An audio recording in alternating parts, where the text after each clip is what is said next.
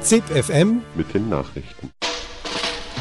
Und nun ohne Umschweife zur Ich Sache. sage Ihnen, Aufschwung, Aufschwung, das wäre es jetzt. Der Aufschwung ist da. Sie helfen den Armen, wenn sie die Reichen ausmerzen. Maria, gracia plena ZIP FM Das Infomagazin der Freien Radios. Hallo und herzlich willkommen zu ZIP FM, dem Nachrichtenmagazin der Freien Radios im deutschsprachigen Raum. Heute produziert vom Freien Radio Wüste Welle aus Tübingen. Am Mikrofon Richard von Ness. Der erste Beitrag des heutigen ZIPs ist von Radio Korax aus Halle. Angesichts steigender Asylbewerberzahlen plant das Bundesinnenministerium eine deutlich schärfere Gangart gegenüber Flüchtlingen. Nach einem Gesetzesentwurf des Ministeriums sollen die Behörden Asylbewerber leichter in Haft nehmen können. In einigen Bundesländern werden Asylbewerber vor ihrer Abschiebung mit Strafgefangenen zusammengelegt. Die Asylbewerber sollen auch wie Strafgefangene behandelt werden. Deutschland muss nun nach einem Urteil des Europäischen Gerichtshofes die Unterbringung von Flüchtlingen deutlich verbessern. Die höchsten EU-Richter entschieden heute, dass Flüchtlinge grundsätzlich in speziellen Einrichtungen einquartiert werden müssen. Radio Korax sprach dazu mit Marei Pelzer von der Organisation Pro Asyl. Ja, also das Problematische in Deutschland ist, dass es den Ländern überlassen ist, ob sie die Abschiebungshaft in speziellen Hafteinrichtungen vollziehen oder aber in einem normalen Strafgefängnis. Und das war letztes Jahr der Fall, als der EuGH angerufen worden ist. In zehn Bundesländern wurde in normalen Strafgefängnissen vollzogen. Und da haben schon viele gesagt, das steht im Konflikt mit der europäischen Richtlinie. Heute hat dann der EuGH endlich die Entscheidung getroffen dazu. Bevor wir vielleicht auf das Urteil eingehen, wer wird denn überhaupt in Abschiebehaft gebracht? Handelt es sich bei den Inhaftierten wirklich um Straftäter und Straftäterinnen? Nein, natürlich nicht. Also es handelt sich um erstmal allgemein ausreisepflichtige Personen, also die kein Aufenthaltsrecht in Deutschland haben. Das können Menschen sein, die schon lange hier gelebt haben und immer nur geduldet ähm, worden sind und dann abgeschoben werden sollen. Was viele nicht wissen, ist aber, dass heutzutage immer mehr Flüchtlinge tatsächlich in Abschiebungshaft sind. Also die Menschen, die als Asylsuchende zu uns kommen, aber wo Deutschland sagt, ein anderes EU-Land ist zuständig. Und die Menschen werden dann im grenznahen Bereich von der Bundespolizei aufgegriffen, kommen in Abschiebungshaft und werden dann in Länder wie Bulgarien, Ungarn, Italien abgeschoben. Haft kommt ja eigentlich nur in Frage bei einem Vergehen an der Gesellschaft oder der Öffentlichkeit. Warum werden denn die Menschen vor der Abschiebung überhaupt inhaftiert? Wie wird denn diese Haft auch begründet?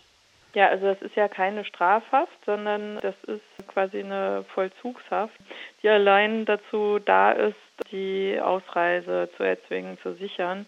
Wir als Pro Asyl lehnen das natürlich ab. Wir halten das für unverhältnismäßig. Ähm, Wir denken, auf das Instrument kann man völlig verzichten. Mm, Ganz besonders scharf kritisieren wir die Inhaftierung von Asylsuchenden. Das ist völlig inakzeptabel. Die Menschen kommen aus Kriegsgebieten, haben Erfolgungen erlebt. Teilweise wurden sie in der Haft gefoltert. Und diese Menschen dann hier in Deutschland in Abschiebungshaft zu stecken, das ist völlig inakzeptabel. Wie sehen denn die Haftbedingungen überhaupt für die Asylsuchenden aus? Ja, also das ist natürlich auch sehr unterschiedlich je äh, nach Bundesland. Also hier ging es ja jetzt darum beim EuGH, ob man in einem normalen Strafgefängnis inhaftieren darf. Da sind natürlich die Bedingungen schlechter für die Betroffenen, weil da die sehr strengen Sicherheitsvorkehrungen gelten, die in normalen Gefängnissen gelten, wie zum Beispiel Handyverbote oder ähm, Verbot, äh, das Internet zu benutzen. Die Besuchszeiten sind eingeschränkt. Na klar, hier gelten sehr hohe Sicherheitsstandards.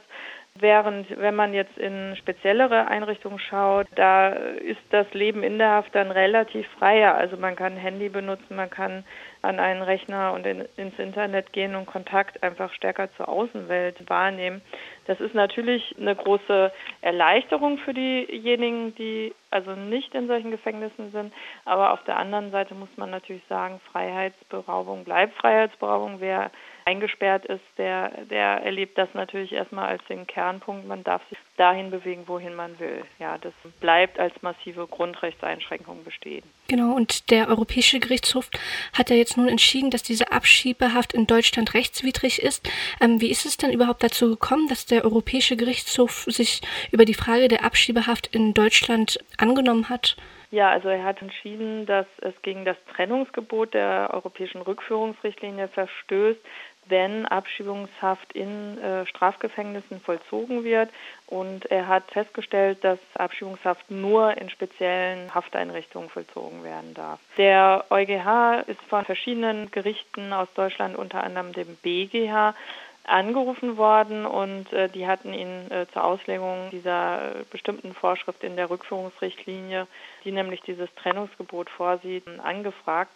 Ja, und weil das heutzutage alles Europarecht ist, hat hier der EuGH auch das letzte Wort sagen und zu entscheiden. Und jetzt sind wir gespannt, wie schnell die Bundesländer, die noch gegen dieses Urteil verstoßen, gegen die Richtlinie verstoßen, wie schnell die zu einem Recht mäßigen Verhalten äh, zurückkehren. Also Hessen inhaftiert zum Beispiel immer noch in, in einem Strafgefängnis und viele andere Bundesländer auch. Also da muss jetzt ganz schnell gehandelt werden. Vielleicht nochmal die Frage, inwiefern haben denn die Bundesländer mit ihrer Abschiebehaftpraxis gegen EU-Richtlinien verstoßen? Können Sie uns vielleicht Beispiele nennen, die auch bei den Klagen eingereicht worden sind? Als der EuGH angerufen worden ist, haben noch zehn Bundesländer gegen diese Richtlinie verstoßen, indem sie Abschiebehäftlinge in äh, Justizvollzugsanstalten untergebracht haben, äh, zusammen mit Strafgefangenen. Damals ging es um Bayern und um Hessen, ähm, aber wie gesagt, acht weitere Länder haben genauso dagegen verstoßen. Bayern hatte bereits Ende letzten Jahres seine Praxis geändert, weil da die Landgerichte auch gesagt haben, es geht nicht hier quasi eine wahrscheinlich rechtswidrige Praxis einfach fortzusetzen, sodass also Bayern äh, inzwischen eine gesonderte Haftanstalt eingerichtet hat. In Hessen wird bis heute noch eklatant gegen diese Richtlinie verstoßen. In Preungesheim in Frankfurt sitzen Frauen zusammen mit Strafgefangenen untergebracht. Und auch in, in der Männerabteilung äh, gibt es einen Trakt für, für Abschiebungshaft. Also die Menschen müssen jetzt umgehend freigelassen werden. Das Urteil wurde nun gesprochen. In Sachsen ist ja so, dass die Asylsuchende dann in eine spezielle Einrichtung, zum Beispiel nach Brandenburg, geschickt werden. Wie sehen denn diese speziellen Einrichtungen aus? Ja, also in Sachsen ist das aber auch erst eine neuere Entwicklung. Auch mit Hinblick auf dieses äh, zu erwartende EuGH-Urteil hat man aufgehört, in Dresden zum Beispiel zu äh, inhaftieren. Die Menschen werden jetzt nach Eisenhüttenstadt gebracht. Das ist natürlich auch nicht äh, besonders ähm, positiv. Eisenhüttenstadt liegt in Brandenburg an der Grenze zu Polen und eine Abschiebungshafteinrichtung, die mit ja, Strafvollzugsgefängnissen nichts zu tun hat. Das ähm, ist richtig auf der anderen Seite sind die Bedingungen dort auch nicht besonders gut, ähm, zumal wenn da jetzt Menschen hinkommen, sehr weit entfernt von ihrer, ihrem Ursprungsort, ja, sodass bekannte Familienangehörige vielleicht unter Umständen die Inhaftierten gar nicht besuchen können. Das ist natürlich vielleicht ein negativer Effekt. Und auch ansonsten haben wir in Eisenhüttenstadt festgestellt, dass hier die Betreuung durch Sozialarbeiter die psychologische Betreuung sehr, sehr schlecht ist. Und von daher wird man jetzt anlässlich dieser Entscheidung und schon nochmal darüber reden müssen, dass natürlich die, die Qualität Frage bleibt, ja, und man nicht ähm, zum Beispiel Traumatisierte in Hafteinrichtungen unterbringen kann. Und man merkt gar nicht, dass sie traumatisiert sind, weil da keine Psychologen vor Ort sind. Wir sind ja der Meinung, dass man auf dieses Instrument völlig ähm, verzichten kann. Eine erste Maßnahme ist natürlich das EuGH-Urteil zu beachten und Abschiebungshaft auf keinen Fall mehr in Strafgefängnissen zu vollziehen. Als zweite wichtige Maßnahme würden wir es ansehen, wenn man generell keine Dublin-Fälle, keine Asylbewerber mehr in die Haft nimmt. Das haben einige Gerichte auch schon angefangen in Norddeutschland. Das begrüßen wir außerordentlich. Und dann würde man feststellen, dass eigentlich ohnehin fast niemand mehr in der Abschiebungshaft ist weil heutzutage diese Haftanstalten fast ja, zu 90 Prozent teilweise nur mit diesen Dublin-Fällen gefüllt werden. Wenn man die Leute rausnimmt, dann hat man ohnehin kaum noch jemand in Haft und dann kann man die, diese Einrichtung auch gleich ganz. Im zweiten Beitrag setzt sich Radio Dreieckland mit Genitalverstümmelung auseinander. UNICEF will große Anstrengungen gegen die Verstümmelung der Genitalien von Mädchen und Frauen unternehmen. Doch der Report der UNICEF von 2013 stellt die Genitalverstümmelung wieder als ein fast rein afrikanisches Problem dar. Nur im Jemen und in irakisch-Kurdistan soll es das außerhalb Afrikas geben. Anfang der Woche konnte die Hilfsorganisation Wadi eine Untersuchung vorlegen, die die Angaben der UNICEF zum Irak klar widerlegt. Im Gespräch mit Radio Dreieckland betont Thomas von der Osten Sacken, dass die UNO noch in vielen asiatischen Ländern einfach nicht hinschaut, weil die Regierungen es nicht wollen. Das Problem erscheint in vielen asiatischen Ländern nicht kleiner als in Afrika. Also bis vor, bis vor ungefähr fünf Jahren galt Genitalverstümmelung ja allgemein als maßgeblich ähm, afrikanisches Problem. Und äh, die, das Ausmaß von, von FGM, das in Westasien oder Südostasien praktiziert wird, war in keinster Weise auf dem Radar. Also du hattest immer nur diese Afrika-Karten und äh, vor allen Dingen über die, über die Initiativen und Kampagnen, die es in irakisch-Kurdistan gegeben hat, ist äh, in dieser Zeit zunehmend stärker bekannt geworden, dass das eben nicht ein, ein äh, afrikanisches Phänomen alleine ist. Die UNICEF äh, ist sozusagen beauftragt von der UN, jetzt eine äh, enorm große Kampagne zur äh, globalen Reduzierung von FGM anzuführen und hat im äh, vergangenen Herbst einen äh, sehr dicken Report vorgestellt, der auch eine große Resonanz in den Medien hatte, in dem sie sozusagen Schwerpunktländer identifiziert hat, in denen FGM äh, A ein großes Problem ist und B äh, in den nächsten Jahren effizient bekämpft werden soll. Ähm, in diesem Report sind nur äh, afrikanische Länder mit zwei Ausnahmen, das ist der Jemen, wo es länger bekannt ist schon, dass äh, im Jemen FGM praktiziert wird und neuerdings eben der Irak wobei äh, im Irak die UNICEF behauptet, dass es ausschließlich FGM in den kurdischen Gebieten gäbe, also im Norden des Irak. Länder wie etwa Indonesien, das ja äh, eine Bevölkerung von geschätzten 180 Millionen Menschen hat und in denen man davon ausgeht, dass circa 80 Prozent der Mädchen und Frauen verstümmelt sind, tauchen bei der UNICEF so wenig auf wie Länder wie Malaysia, Oman etc., von denen das bekannt ist. Das heißt, es ist immer noch ein sehr, sehr starker Fokus auf Afrika und es wird trotz, obwohl jetzt eben zum Beispiel der Irak erwähnt wird und im Irak jetzt auch äh, für den Irak auch Gelder zur Verfügung gestellt werden, ist das Ausmaß äh, äh, von, von Genitalverstümmelung in Asien weiter völlig unterbelichtet. Woher kommen so Zahlen wie 80 Prozent in Indonesien? Von Stichproben, die ähm, Organisationen und Frauenrechtlerinnen gemacht haben. Bisher gibt es ja, also das, mit dieses, die Datensammlung zu Genitalverstümmelung befindet sich generell in Asien in einer gewissen Catch-22-Situation, weil solange Regierungen nicht offiziell dieses Problem anerkennen und die UN um Kooperation bitten, wird die UN nicht wirklich aktiv. Die UN ist nun die Organisation, die potenziell die Möglichkeiten hat, wirklich flächendeckend da Studien durchzuführen, einfach was finanziell und auch organisatorisch ihre Kapazitäten anbelangt. Das heißt, man ist in, in diesen Ländern äh, angewiesen auf Stichprobenstudien, auf Umfragen, die meist im relativ kleinen Rahmen von, ähm, von Leuten, die gegen diese Praxis kämpfen, durchgeführt wurden. Äh, es gibt aber genügend, genügend kleinere Studien in Indonesien, die äh, darauf hinweisen, dass, das die, dass die Zahl extrem hoch ist. Und in Indonesien wird etwa Genitalverstümmelung ja auch in ihrer Form als sogenannte Beschneidung offiziell von den äh, von der größten islamischen vom größten islamischen Verband der Ulema propagiert. Das sieht ja so aus, also es würde die UNO halt dort, wo die Regierungen zulassen, dass Untersuchungen oder zulassen müssen, dass Untersuchungen angestellt werden, halt FGM feststellen und den Ländern, wo die Regierungen halt äh, das nicht wollen, einfach dann einen Persilschein ausstellen. Nicht unbedingt ein Persilschein, aber sie, sie fallen, sie fallen ähm, sozusagen unter den Radar. Wir hatten das ja jahrelang genau dieses Problem äh, letztlich im Irak. Also als wir 2004 äh, zum ersten Mal mit der Tatsache konfrontiert gewesen sind, dass äh, FGM zumindest im Nordirak ein Riesenproblem ist, ist das, äh, ist das weitestgehend auf taube Ohren gestoßen, weil eben seitens der UN der Irak nicht als Problemland geführt worden ist. Jetzt äh, wurde der Irak nicht als Problemland geführt, weil auf Seiten des der vor allen Dingen der irakischen, auch der kurdischen Politiker und der kurdischen Regierung überhaupt kein Interesse gab, diese Tatsache bekannt zu machen. Im Gegenteil, wir haben alles versucht, das unter den Teppich zu kehren.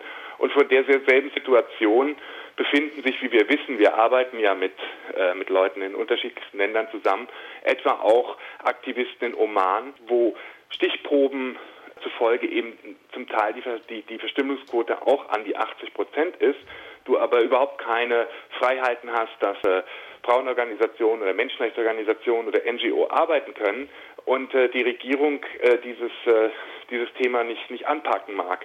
Solange aber jetzt niemand von, von einer irgendwie gearteten, ich mag diesen Begriff nicht so sonderlich, aber zivilgesellschaftlichen Organisationen äh, dieses Thema auf den, aufs äh, internationale Parkett bringt und die Regierung mauert, passiert auch seitens der internationalen Organisationen, in diesem äh, Fall spezifisch der UN, nichts. Das heißt, äh, das ist ein, ein, eine wirklich Catch-22-Situation, ähm, wo es bislang auch überhaupt keine, äh, keine Idee gibt, wie man, die, wie man aus der herauskommt. Und so zahlen Jahr für Jahr Mädchen den Preis dafür, die eben im Alter zwischen drei Tagen und zwölf Jahren in all diesen Ländern wieder verstümmelt werden. Kannst du noch was Spezielleres zur Situation im Irak sagen, vielleicht auch zu Iran? Ja, wir haben ja, der Grund, warum du, warum wir jetzt sprechen, ist ja, dass, äh, dass wir gestern von Wadi eine, eine neue kleine Studie veröffentlicht haben, äh, die darauf hindeutet, dass äh, auch im, im Südirak eben Genitalverstümmelung weit verbreitet ist. Diese Studie ist unter sehr schwierigen Bedingungen von von Ärzten und Aktivisten in zwei südirakischen Governorates äh, Anfang dieses Jahres durchgeführt worden. Bislang hieß es ja immer fälschlicherweise, im Irak sei das, sei das ein Problem in den kurdischen Gebieten. Genau das hat die UNICEF bei ihrer letzten Umfrage sozusagen festgestellt. Und damit tauchte eben eine ganze Region, das heißt der Zentral- und der Südirak, wieder ab als Region, in der äh, weitere Studien getätigt werden müssen und in der äh, der man aktiv werden muss gegen diese, gegen diese Praxis. Ähm, wir hatten äh, vor zwei Jahren in Kirkuk, das ist am Nordirak, aber eine, eine gemischt, ein gemischtes Governorate, in dem Kurden, Araber, Turkmenen, Sunniten, Schiiten leben, eine wesentlich umfassende Studie getätigt und festgestellt, dass dort alle Bevölkerungsgruppen FGM praktizieren in unterschiedlicher starker Ausprägung und waren, waren schon dabei, dieses Problem, damals war die Sicherheitslage wesentlich besser im Irak, nach Bagdad zu bringen. Und dann kam die UN mit ihrer Studie, dass es in Zentral- und Irak keinerlei FGM, nennenswerten FGM gibt, was unsere ganzen Vorstöße sozusagen äh, ins Leere hat laufen lassen. Äh, aus diesem Grund haben wir jetzt diese, äh, diese kleine Studie gemacht, um Ihnen zu zeigen, also bei einer Befragung von 1000 Frauen kam raus, 25 Prozent von denen sind verstümmelt. Bisher hieß es auch immer, im Irak leben ja im Norden Sunniten und im Süden Schiiten, dass äh, FGM in Westasien äh, ein Problem ist, das maßgeblich von nur Sunniten, sunnitischen Muslimen praktiziert wird. Das scheint auch so nicht zu stimmen. Das heißt, es, ein, es besteht äh, Bedarf im Rest des Iraks, da wirklich tätig zu werden und zeigt auch wieder, dass Behauptungen, irgendwo existiere FGM in dieser Region nicht, alle sehr, sehr große Schnellschüsse sind, weil eben offensichtlich ähm, häufig da, wo es angeblich kein FGM gibt, einfach nur nicht nachgefragt oder nachgeforscht worden ist.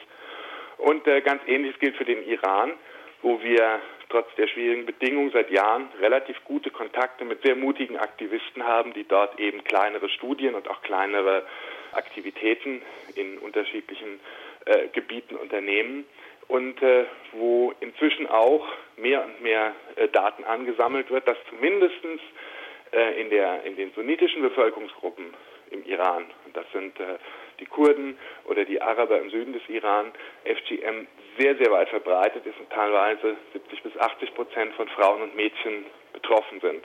Das heißt, es ist ein weiteres sehr großes Land, wo offensichtlich dieses Problem existiert und wo offensichtlich auf der internationalen Bühne weitgehend unbekannt ist, dass es dort existiert. Nach diesem Interview mit Thomas von der Osten-Sacken von der Hilfsorganisation Wadi hat RDL dann noch etwas über Frauenfußball geplaudert. Nun macht ihr ja neben euren Untersuchungen und Aufklärungsarbeit, die ja auch weil sie irgendwie Pass pro Toto die Sache angreifen können, glaube ich, ziemlich wichtig sind, geht ihr ja auch direkt soweit das einer kleinen Hilfsorganisation wie WADI möglich ist, in die Dörfer und leistet Aufklärung. Und jetzt habe ich auch noch ein äh, Projekt gesehen, das nicht ganz, nicht direkt mit FGM zu tun hat, aber sehr viel mit, mit weiblichen Jugendlichen. Ihr macht jetzt sogar einen, einen weiblichen Fußballverband. Ja, wie geht es denn damit voran? Oh, sehr gut, sehr gut. Äh, wir haben äh, festgestellt, dass das Mädchenfußball ähm, zumindest in irakisch-Kurdistan ein, ein ganz großes Ding ist und in den letzten Jahren sich überall, vor allen Dingen auch in den kleineren Städten, mehr oder weniger zum Teil sehr provisorische Mädchenfußballmannschaften gegründet haben.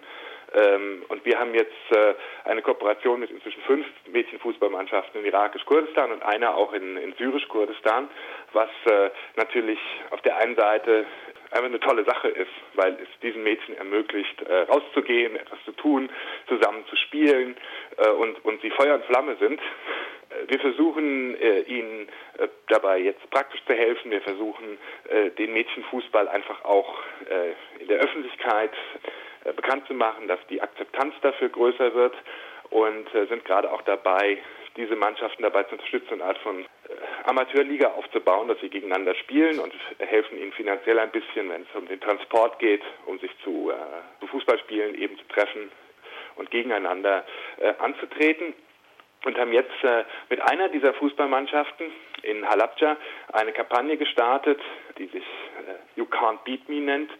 Das sind äh, Poster von den Spielerinnen, ähm, die äh, aufgehängt werden in, in Iraks-Kurdistan und äh, für die Umsetzung des Gesetzes gegen Gewalt gegen Mädchen und Frauen wirbt, das ja auf Druck von verschiedenen Organisationen 2011 im irakisch-kurdischen Parlament äh, verabschiedet worden ist und eben eigentlich alle Formen von Gewalt, auch Schlagen äh, gegen äh, Kinder und Frauen unter Strafe stellt. Und eins unserer ganz großen Projekte ist, dass, darauf zu drängen, dass dieses, dass dieses Gesetz jetzt eben auch wirklich umgesetzt und ernst genommen wird.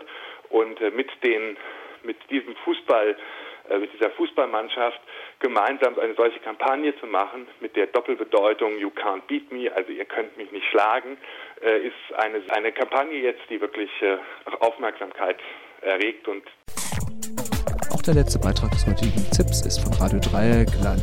Trotz Atomausstieg laufen nicht nur Atomkraftwerke weiter, sondern fahren auch Container mit schwach radioaktivem, aber doch gefährlichem Uranerz und Uranhexafluorid kreuz und quer durch Deutschland und Frankreich.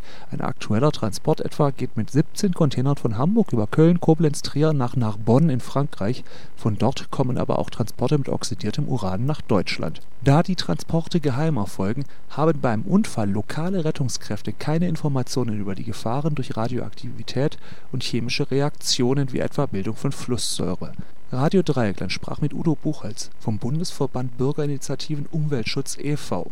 Warum macht man so diese großen Urantransporte? Warum fahren die nicht irgendwo ans Meer ran in den französischen Hafen und laden das so auf kurzer Strecke aus? Ja, das ist eine Frage, die wir, so, wir uns auch stellen. Das ist alles äh, sehr schwer zu durchschauen, was im Atomgeschäft los ist. Grundlegende Forderung ist natürlich, dass die ganzen Atomtransporte verboten werden sollen und von daher machen wir jetzt auch nicht so diese Alternativvorschläge. Insgesamt muss man wissen, dass das Natururan oder das Uran insgesamt oft sehr weite Wege äh, hinter sich bringen muss. Natururan kann in der Regel nicht direkt in Atomkraftwerken eingesetzt werden. Das heißt, mhm. es muss auf mehreren Stellen vorbereitet werden mit verschiedenen Mechanismen und äh, ja, es kommt dann eben vom uranabbauenden Land, äh, zum Beispiel aus Niger oder Kanada, wird teilweise vor Ort äh, als Yellow Cake dann schon mal hergestellt, wird dann eben zu weiterführenden Fabriken gebracht, wie jetzt in diesem Fall nach Frankreich und muss von dort zum Beispiel nach Gronau, nach Westfalen kommen, um letztlich in die Brennstäbe reingebaut werden zu können. Auch dazu sind weitere Zwischenschritte notwendig. Warum das jetzt erst nach Hamburg angeliefert wird äh, und dann nach Frankreich durchgeht, äh, es könnte mit der Herkunft des aktuellen Transportes zusammenhängen. Nach den ersten Informationen scheint es jetzt um Uran zu gehen, das aus Kasachstan kommt. Da ist vielleicht naheliegend, dass jetzt der Transport von Kasachstan wie auch immer bis Hamburg einfacher war als nach Frankreich. Aber es ist schon bezeichnend, dass jetzt äh, ja, durch ein Land, das eigentlich einen Atomausstieg beschlossen hat, und das hat die Bundesregierung ja gemacht, auch wenn dieser Atomausstieg viel zu langdauernd ist, dass äh, die Bundesregierung nichts dagegen unternimmt, dass diese Transporte als Transittransporte hier durchgehen.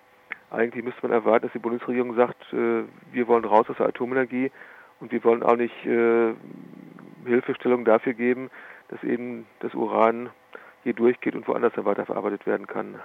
Nun ist ja äh, Uran im Rohzustand, äh, schwach Radioaktivität. Äh, wie, weit, äh, wie weit geht denn eine Gefahr von diesen Transporten aus? Die Gefahren sind vielschichtig. Ähm, es kommt jetzt darauf an, das kann ich jetzt nicht abschließend beurteilen, wie stark die Container sind, wie stark die Strahlung abgeschirmt werden kann. Es wäre also schon denkbar, dass jetzt Bahnbeschäftigte oder Mitreisende in Personenzügen oder die Leute, die jetzt am Bahnsteig stehen, wenn der Zug vorbeifährt, dass sie schon durchaus da Strahlendosen abbekommen können. Bei Transportunfällen kann das Material natürlich freigesetzt werden. Ich gehe davon aus, dass es äh, eine Art pulverförmiger Zustand sein wird. Da wäre es jetzt die Frage, wie fein ist das Ganze? Wenn jetzt zum Beispiel beim Unfall das Ganze mhm. staubartig freigeweht wird oder in ein Brand gerät, käme es darauf an, wie lungengängig das Ganze ist, es jetzt gut einatmen kann, jetzt gut in Anführungszeichen, kann es in die Lunge kommen und die Uranpartikel können sich festsetzen. Äh, das muss jetzt kurzfristig keine Schäden verursachen, das kann aber langfristig zu Lungenkrebs zum Beispiel führen, wenn eben entsprechende Strahler in der Lunge sitzen und ja, das Zellgewebe jahrelang oder jahrzehntelang bestrahlen können. Also die Gefahren sind vielschichtig und ein Problem ist natürlich, dass die ganzen Hilfskräfte an den Transportstrecken überhaupt nicht informiert sind. Diese Transporte laufen in der Regel streng geheim. Äh, nur wenn Anti-Atom-Gruppen recherchieren oder auch die, die Medien darauf einsteigen, kommt erstmal raus, wie viel Transport überhaupt so fahren und äh, wo die lang fahren.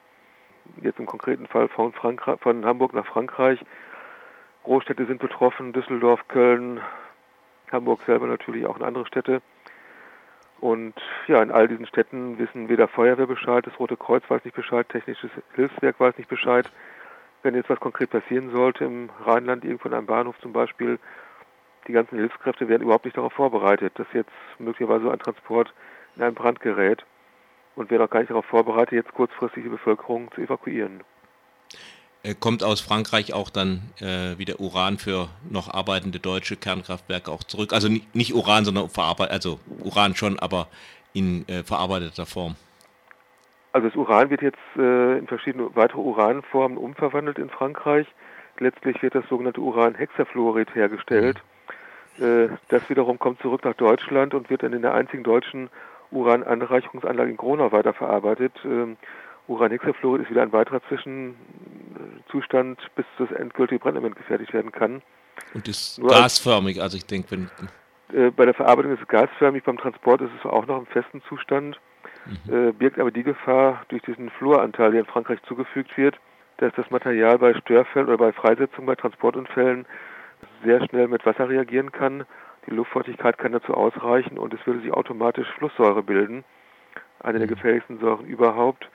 Und äh, ja, in dem Fall müsste wirklich sehr schnell kurzfristig und weiträumig evakuiert werden, weil diese Gaswolke, die frei werden könnte, würde in kürzester Zeit in kurz in großen Abständen auch äh, Menschen sehr stark gefährden und äh, das sind auch Todesfälle nicht auszuschließen. Also Flusssäure ist eine der gefährlichsten Säuren überhaupt. Und wie gesagt, also die Transporte stehen an von Frankreich nach Kronau. Umgekehrt, das weiß auch kaum jemand, momentan geht Uranmüll in Form von Uranhexafluorid auch von Gronau nach Frankreich, auch wieder zur Weiterverarbeitung. Das wird in Uranoxid wieder umgewandelt und soll auch wieder nach Gronau zurückkommen ab 2015, weil in Gronau eine Lagerhalle dafür gebaut wurde, in die 60.000 Tonnen Uranoxid eingelagert werden sollen. Also man merkt, das Ganze ist ein ständiges Hin- und Hergeschiebe. Wer sich nicht damit befasst, kriegt es erstens gar nicht mit und ja, es ist schon schwierig genug, auch für Anti-Atom-Gruppen den, ganzen äh, Überblick zu behalten, was jetzt an Transporten hin und her ist. Äh, es gab neulich noch eine Antwort auf eine Bundestagsanfrage, dass in den letzten Jahren rund 1000 Transporte insgesamt bundesweit äh, ja, hin und her transportiert worden sind. Also es ist äh, ein Feld, das ist sehr erschreckend. Mhm. Äh, gibt es denn noch deutschen Uranabbau, im Schwarzwald zum Beispiel? Den gibt es zum Glück nicht mehr. Im Schwarzwald ist schon vor einigen Jahren eingestellt worden. Auch die Wismut in der früheren DDR ist stillgelegt, wobei da noch deutlich wird, äh, die Folgeschäden oder die ganzen Folgen, die sind noch lange nicht abgearbeitet und äh, das wird noch viele Jahre dauern, bis wirklich dieser Uranerzbau oder die Folgen davon einigermaßen abgesichert sind. Es werden nach wie vor Abraumhalden da sein, äh, die auch immer weiter geschützt werden müssen. Noch schlimmer das Ganze in den abbauenden Ländern, wo noch jetzt Uran abgebaut wird, äh, Afrika, Kanada und anderswo.